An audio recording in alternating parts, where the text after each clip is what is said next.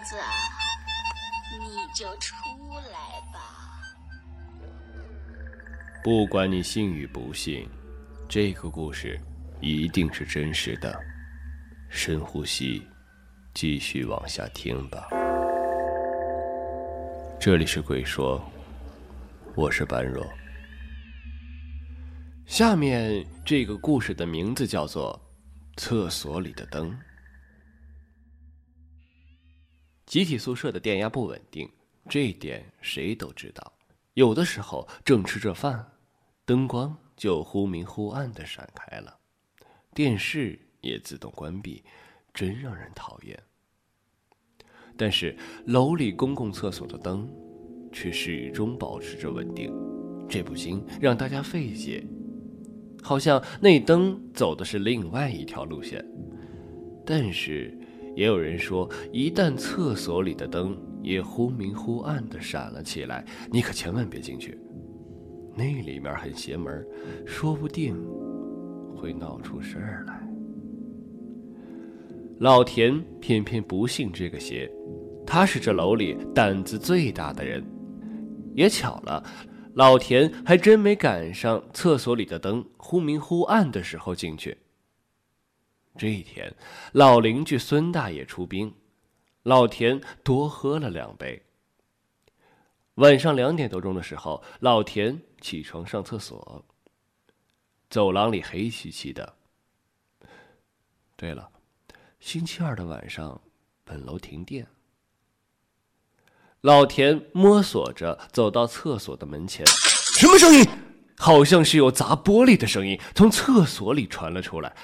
老田探头进去，惨淡的月光从窗户里射了进来。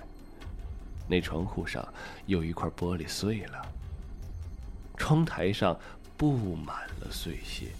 突然，厕所里的灯闪开了，那灯一亮一灭的，直晃老田的眼睛。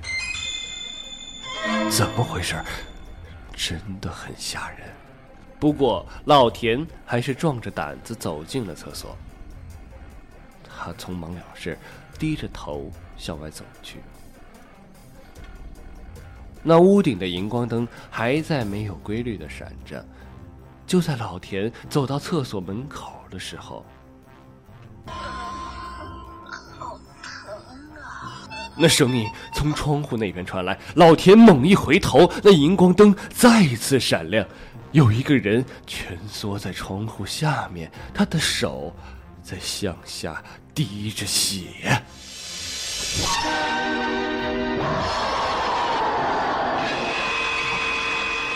灯灭了，啊，谁谁？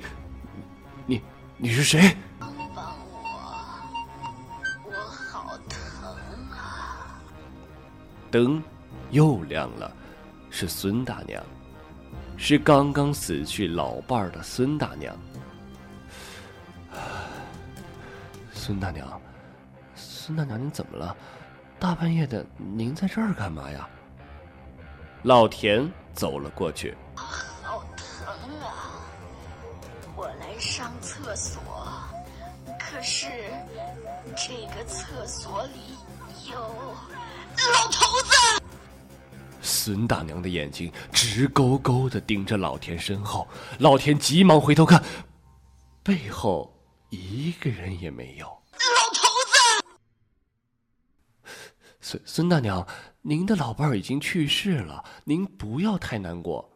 刚才还在这儿，怎么就没了呢？我的手也被他砸坏了，出血了。你看看，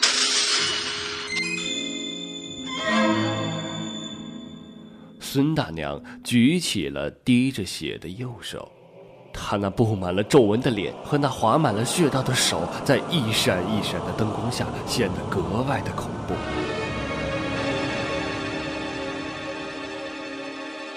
老田不敢再看下去了，颤抖的跑出了厕所。第二天，老田在走廊里看见了孙大娘。她的手缠上了绷带，老田什么也没敢问。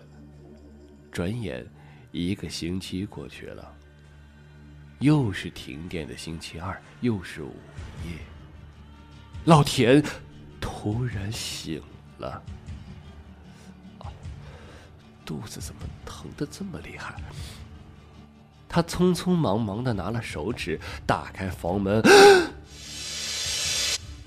站在门口，他就看到远处的厕所的灯在不停的闪烁着。他的腿有些发抖了，到底是去还是不去呢？可可这肚子，哎！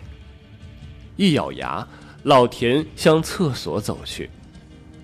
他到了厕所的门口，哎，奇怪，就在老田摸到门的一刹那，那灯突然不闪了。老田的周围一片黑暗。老田打开了厕所的破木门。就在老田刚刚把一条腿迈进厕所的时候，那灯又闪了一下。孙大爷！老田分明看见已经死去的孙大爷在低着头，孤零零的站着。那灯。又灭了，老田几乎不敢相信自己的眼睛，他的腿像灌了铅一样一动也动不了了。那灯又亮了，厕所里空无一人，老田再也不敢进去了。当他转身想走的时候，谁？孙大娘在老田面前不到一尺的地方，如同僵尸一样站着，那灯又灭了。为什么大半夜的睡觉，鬼鬼祟祟的站在这儿呢？孙孙孙孙大娘，没事没事儿，我就是想想上趟厕所啊。